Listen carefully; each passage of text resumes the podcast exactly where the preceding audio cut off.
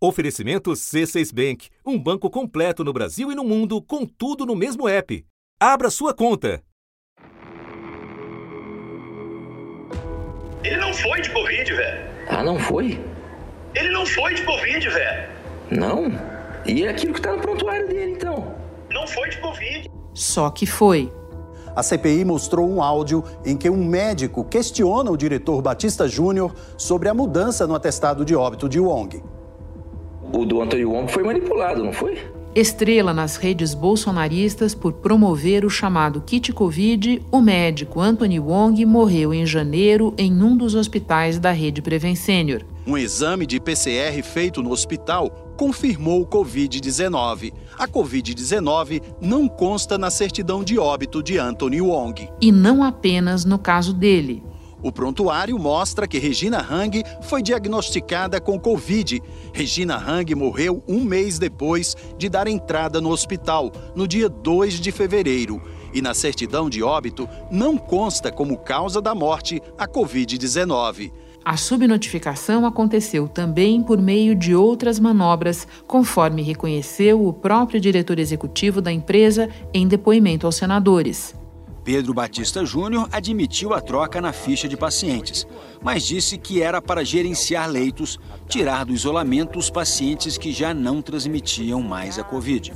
Todos os pacientes com suspeita ou confirmados de Covid, na necessidade de isolamento, quando entravam no hospital, precisavam receber o B34.2, que é o CID de Covid, e após 14 dias ou 21 dias para quem estava em UTI, se esses pacientes já tinham passado dessa data, o CID poderia já ser modificado. Tudo isso fora a ocultação de óbitos de pacientes em estudo com hidroxicloroquina, enaltecido à época por Jair Bolsonaro. O presidente postou os resultados sem qualquer respaldo científico e não mencionou as mortes de pacientes. Nós nunca deixamos essa história para frente. Só que foi. Nesta semana mesmo, na abertura da Assembleia Geral da ONU, o presidente insistiu na promoção do tratamento que não funciona e teve mortes escondidas no armário. Não entendemos porque muitos países, juntamente com grande parte da mídia, se colocaram contra o tratamento inicial. E agora tem mais gente querendo falar. A advogada dos médicos da Prevent Senior procurou a CPI e disse que ela e os médicos estão dispostos a ir na CPI para relatar as irregularidades que constam daquele dossiê que foi apresentado à própria CPI. A senhora Bruna estará aqui conosco a próxima terça-feira, às 10 horas da manhã, para falar em nome, como advogada, dos médicos da Prevent Senior. Em discussão o requerimento do relator para convocar o senhor Luciano Rank. Aprovado. O senhor Luciano Rank estará aqui na próxima quarta-feira, às 10 horas da manhã.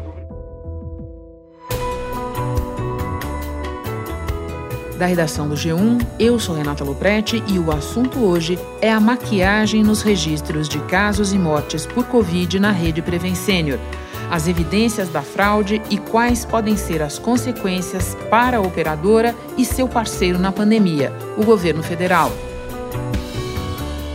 Neste episódio, eu converso com o médico e advogado Daniel Dourado, do Centro de Pesquisa em Direito Sanitário da USP.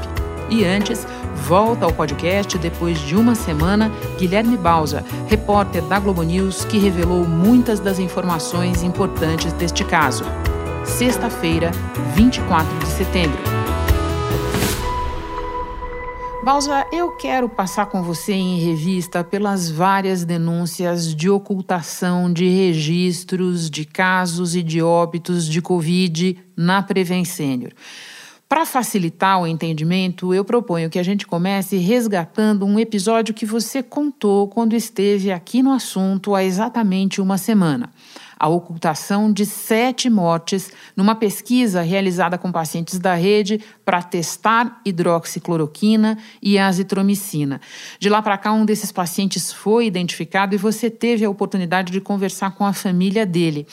Esse caso me parece ilustrar bem o modus operandi adotado. Pode contar por quê? Claro, Renata, vamos lá. Esse senhor que, que tomou essa medicação e acabou morrendo é o seu Rogério Antônio Ventura, de 82 anos. Ele é um migrante, imigrante português que veio aqui para o Brasil nos anos 50, se estabeleceu na região de Itaquera e lá fez a família dele, enfim.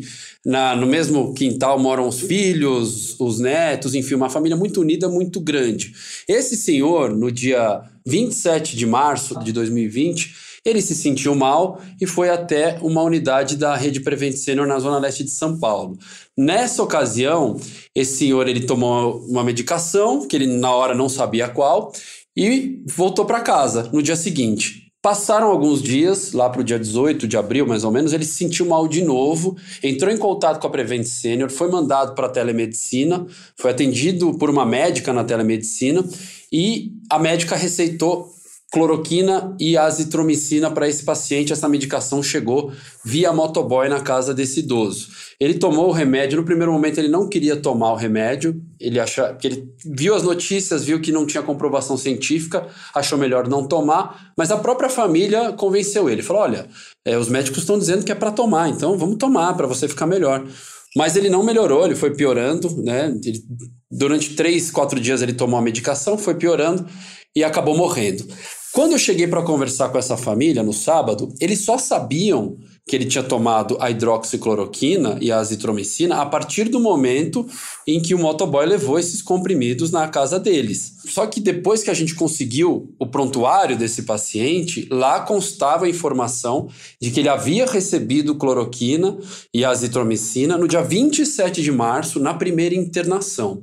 A família, quando viu essa informação no prontuário, ficou muito surpresa. Eles não sabiam que ele tinha recebido essas medicações porque nenhum médico informou, segundo a família. A filha dele ficou ao lado dele o tempo todo, o neto dele, o Rafael, com quem a gente conversou, eles não sabiam que, que, o, que o senhor Rogério tinha tomado cloroquina. Me causa espanto a questão do, do, da cloroquina ter sido iniciada dia 27 de março. Ele não teve nenhum sintoma é, que pudesse dizer que estaria com Covid até o dia 20 de abril do ano passado. Só foram descobrir naquele momento com o prontuário. Então, a primeira alegação é que receitaram hidroxicloroquina e azitromicina sem que ele soubesse. Deram essas medicações no hospital sem que eles soubessem. Isso aconteceu um dia depois daquela mensagem que a gente tem mostrado na, nas matérias sobre a Prevent Senior de um diretor dizendo, é, anunciando o início do estudo da cloroquina e dizendo que não é para informar o paciente nem a família sobre essa medicação. Ele não foi testado em nenhum momento para saber se ele estava com Covid, de acordo com a família, de acordo com as informações que estão no prontuário. Eu sempre soube que algo estava errado. Na época, eles garantiram para gente que o problema do meu avô foi outra coisa. Se ele estava realmente com Covid, até hoje a gente não sabe. Então não dava para saber se ele tinha Covid ou não, se, se, se o remédio né, que ele estava tomando ia ser eficaz ou não para Covid. Ele morreu sem saber o que, que ele tinha, né? Ele pode ter morrido de Covid, pode ter morrido de algum efeito do, do, da medicação. E eu acho que é importante a gente lembrar que ele era um paciente cardíaco, ele tinha várias cardiopatias. No próprio prontuário da Prevent Senior, com informações incluídas pelos médicos da Prevent Senior, está a informação de que ele tinha ah, um possível diagnóstico de arritmia e também hipertensão. Então, a cloroquina, a gente sabe que tem alguns riscos para pacientes cardíacos, ela não é recomendada. No entanto, deram cloroquina para ele.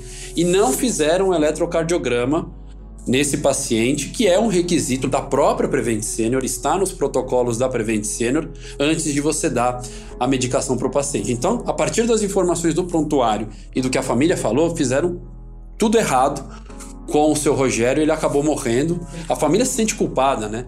O que passa na nossa cabeça é: será que ele podia estar vivo até hoje?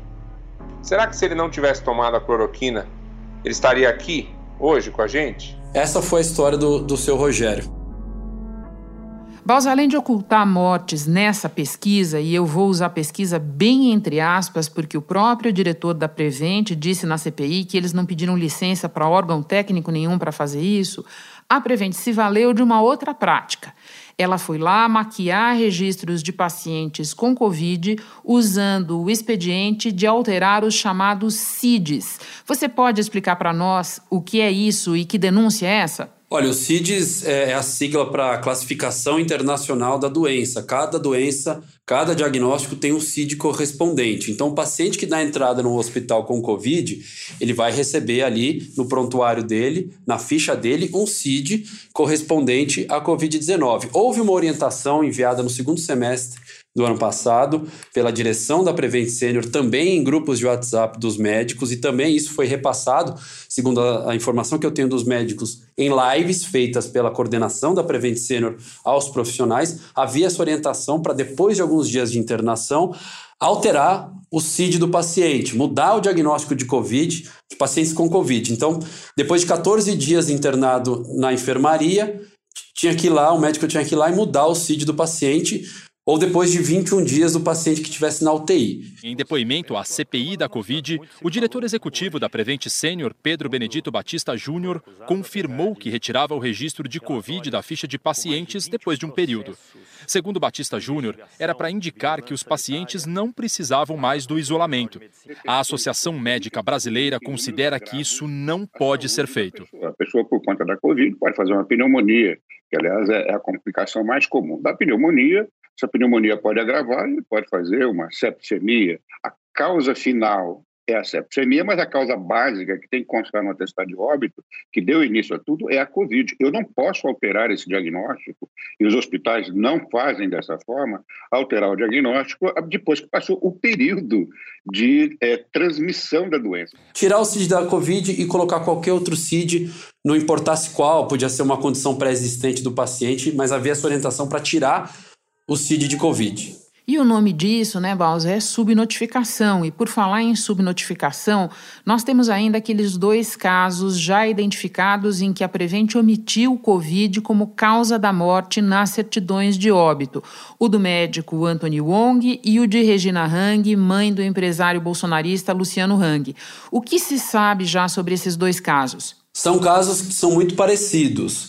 O Anthony Wong ele foi internado na Prevent Senior no dia 17 de novembro de 2020 com Covid-19. Ele já vinha sentindo alguns os sintomas em casa há algum tempo. Em casa ele começou já a tomar cloroquina, azitromicina, tomou ivermectina, estava com oxigênio dentro de casa para ver se melhorava, não melhorou. Aí ele foi para o hospital no dia 17. Ao entrar no hospital, ele fez coleta de exame de suave que deu positivo para Covid-19 no hospital, ele voltou a receber as medicações, cloroquina, azitromicina, ivermectina é, e outras medicações, heparina inalatória, que é uma terapia também, um, um medicamento pouco conhecido, reconhecido pela comunidade médica para tratar Covid.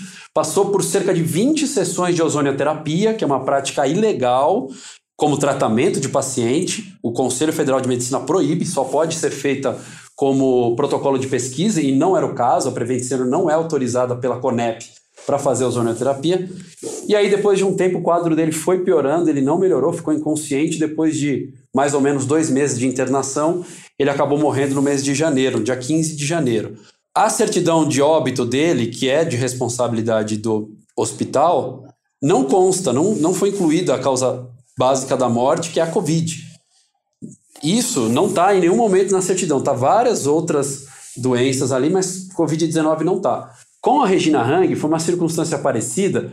Ela também tomou as medicações do tratamento precoce antes da internação, deu entrada no hospital no início de janeiro de 2020, tomou ivermectina no hospital, passou por ozonioterapia, acabou morrendo e também na certidão não aparece a Covid-19. A diferença é que com a Regina Hang era público e notório que ela tinha Covid-19, porque o próprio filho, Luciano Hang, veio a público dizer que a mãe morreu de complicações da Covid. Engraçado que ele mencionou no vídeo que se ela tivesse feito as medicações antes, talvez ela tivesse escapado. Quando eu levei ela para o hospital, ela já estava quase com 95% do pulmão tomado. Ela estava sintomática e quando nós pegamos, foi muito tarde. Eu me questiono, será que se eu tivesse feito o tratamento preventivo eu não teria salvado a minha mãe? Mas o fato é que o prontuário dela mostra que ela tomou essas medicações e mesmo assim morreu. Então, nos dois casos, pacientes que estavam com Covid, deram entrada no hospital com Covid, não aparece na certidão de óbito deles essa menção a Covid, SARS-CoV-2, nem nada desse tipo. E a gente só pode deduzir que esses dois casos identificados levam a um problema muito maior de subnotificação de óbitos pelo seguinte: Nesse enrolado depoimento do diretor executivo da Prevent na CPI, na quarta-feira, ele negou a falsificação dos atestados de óbito, mas confirmou a orientação de tirar a Covid dos códigos de diagnóstico dos pacientes. E uma coisa leva a outra, certo, Balsa? Exatamente. Porque a partir do momento que você altera você tira o CID daquele paciente, ele vai sair do prontuário, né? Então, na hora de fazer a declaração de óbito, o médico vai olhar o CID que está lá. Se não tem mais Covid, não tem como ele colocar o CID de Covid. A Prevent Senior diz que as mudanças de código se deram num sistema informatizado de gestão interna de leitos e que o procedimento não interferiu na notificação dos casos e mortes por Covid às autoridades de saúde. E é importante a gente lembrar que há uma orientação expressa, uma determinação expressa do Ministério da Saúde, uma norma. Eu ia lembrar disso, muito importante mesmo você lembrar disso aqui. É, essa norma diz que, claramente, que a, todos os eventos relativos à, à morte, que, que contribuíram para a morte, devem constar da declaração de óbito. Inclusive a causa básica, que é a causa que levou à internação. Então, se um paci... ninguém morre de Covid, as pessoas morrem sempre de complicação de Covid insuficiência respiratória, algum problema é, no, intestino, no no aparelho digestivo, nos rins, no coração, etc. Mas a causa básica que levou àquela condição foi a Covid. Então, isso tem que estar na declaração de óbito. A Prevenciano diz que faz essa alteração do código para isolar pacientes que têm Covid de outros que não têm Covid. Agora, é possível, é perfeitamente possível você fazer esse isolamento ali na na logística do hospital sem ter que adulterar um documento oficial que é o prontuário do paciente. Balsa, mais uma vez, parabéns pelo trabalho admirável que você vem fazendo nesse caso e por encontrar um tempinho para vir aqui ao assunto conversar com a gente. Bom trabalho. Obrigado, Renata. Sempre um prazer imenso participar. Um abraço.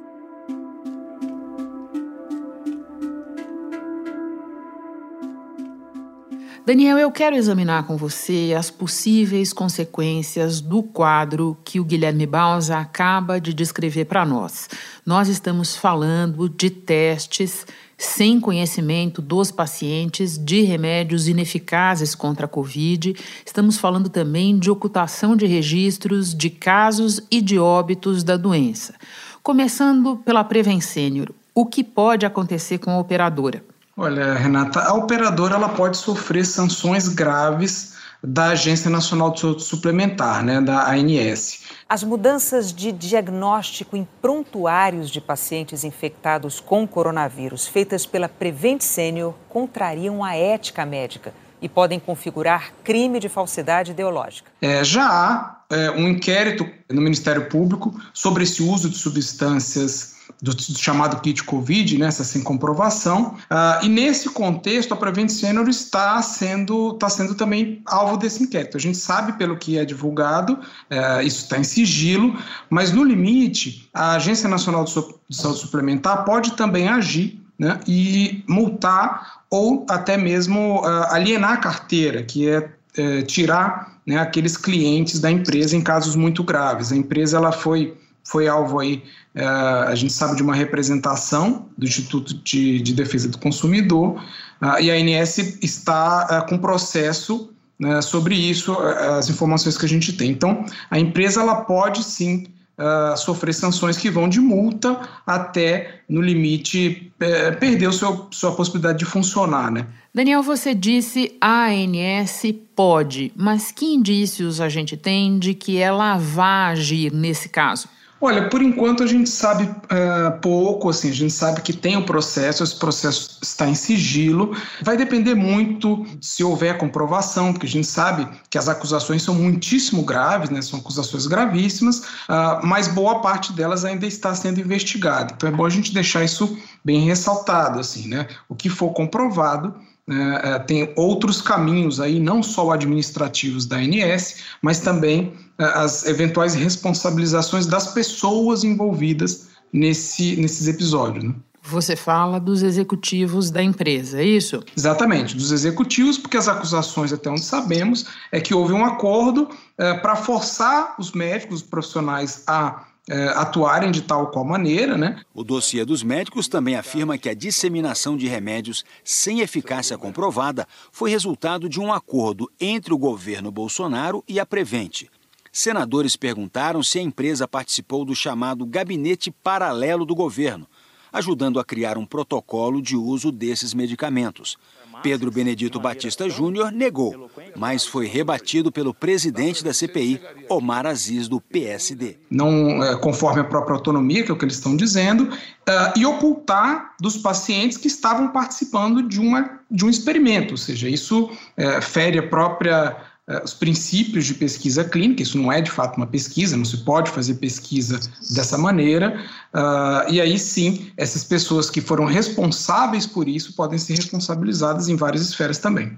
Você fala de acordo, e isso me leva ao segundo tópico, que é o governo federal.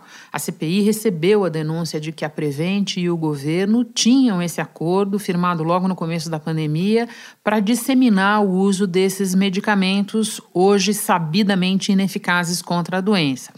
E os mentores dessa estratégia seriam os integrantes do que ficou conhecido como gabinete paralelo, também na mira da CPI. Tinha um vaso comunicante ali. Então eu te pergunto, de que formas o governo pode vir a ser responsabilizado? Esse me parece o ponto principal que deve ser buscado pela CPI. A gente não pode esquecer que o objeto da CPI são as ações do governo no combate à pandemia. Né? A, a, a CPI não deve buscar responsabilização de empresa, isso vai ser feito é, pelo Ministério Público, né, é, pelas outras instâncias, pela agência reguladora, assim por diante. Então, se há de fato comprovação de que houve atuação do chamado gabinete paralelo é, nesse contexto, isso acrescenta né, uma gravidade adicional daquilo que já se suspeita, que a CPI já vem mostrando, que é, é o governo federal atuou para induzir né, a, a, aquela absurda imunidade de rebanho por contágio, ou seja, expor as pessoas ao vírus, uh, supondo que isso fosse a forma mais rápida de passar a epidemia. Né? Tudo isso, como a gente já cansou de falar, contra as evidências científicas, contra as evidências de saúde pública, ou seja, seria um elemento a mais, né, assim, esse possível acordo para buscar essa, essa ação do governo. E aí, é, me parece que a responsabilização do governo ele é, deve ser pensado de duas maneiras, né? A CPI ela pode fazer indicações para ações até penais, né, para os responsáveis, porque nós estamos falando aí de crimes contra a saúde pública, né, propagação de epidemia, né, fazendo isso de forma é, dolosa e consciente, e naturalmente estamos falando aí também dos crimes de responsabilidade daquelas autoridades públicas, começando do presidente da República, passando pelos ministros, sobretudo, envolvidos, porque não foi só o ministro da Saúde, né, teve o ministro da Casa Civil, teve outras autoridades envolvidas, é, que podem ser responsabilizadas também politicamente.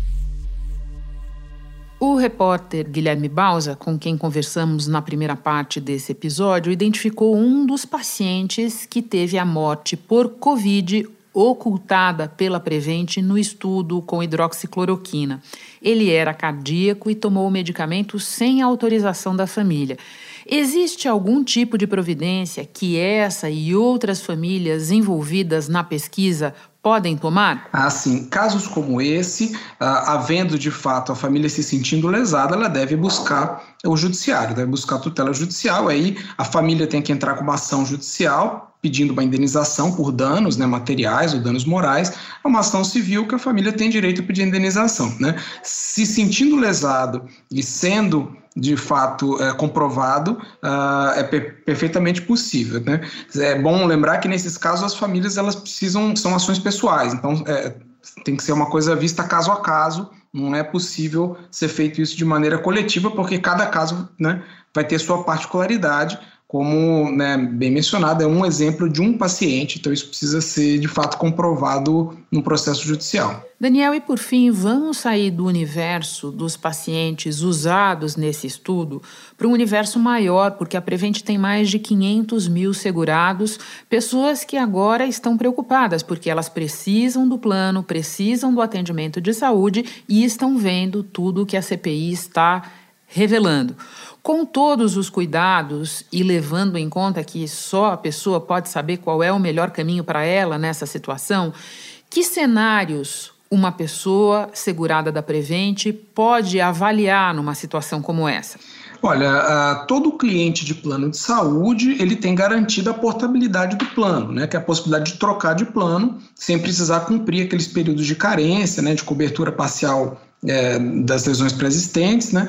Ou seja, é uma possibilidade que todo todo cliente de plano de saúde tem no Brasil garantido por lei. Então, isso é uma coisa que pode ser avaliada pela, pelo cliente, que está inseguro em relação à operadora, né? Como a gente falou aqui no começo da conversa.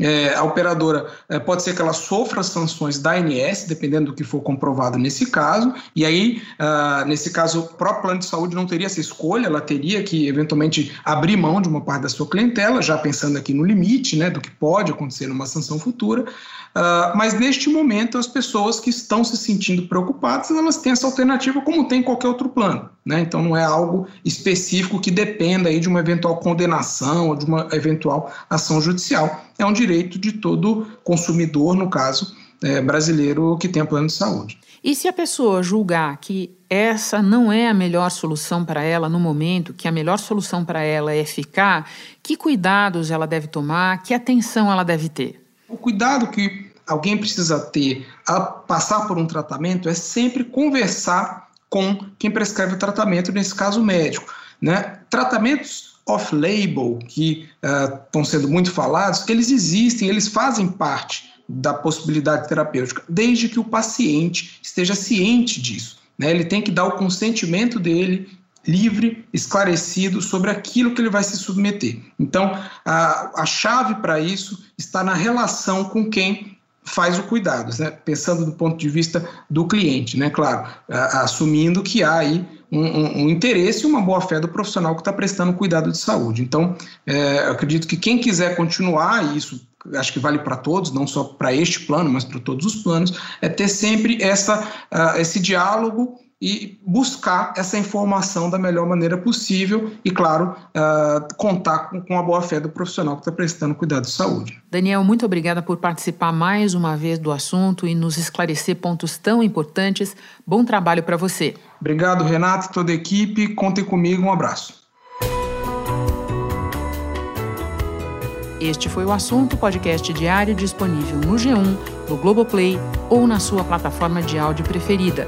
Vale a pena seguir o podcast no Spotify ou na Amazon, assinar no Apple Podcasts, se inscrever no Google Podcasts ou no Castbox e favoritar na Deezer. Assim você recebe uma notificação sempre que tiver novo episódio. Comigo na equipe do assunto estão Mônica Mariotti, Isabel Seta, Arthur Stabile, Gabriel de Campos, Luiz Felipe Silva, Tiago Kazuroski, Giovanni Reginato e Ana Flávia Paula. Eu sou Renata Lopretti e fico por aqui. Até o próximo assunto.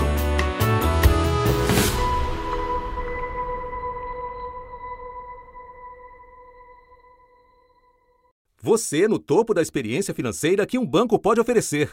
Escolha um banco completo no Brasil e em qualquer lugar do mundo. Abra sua conta no C6 Bank.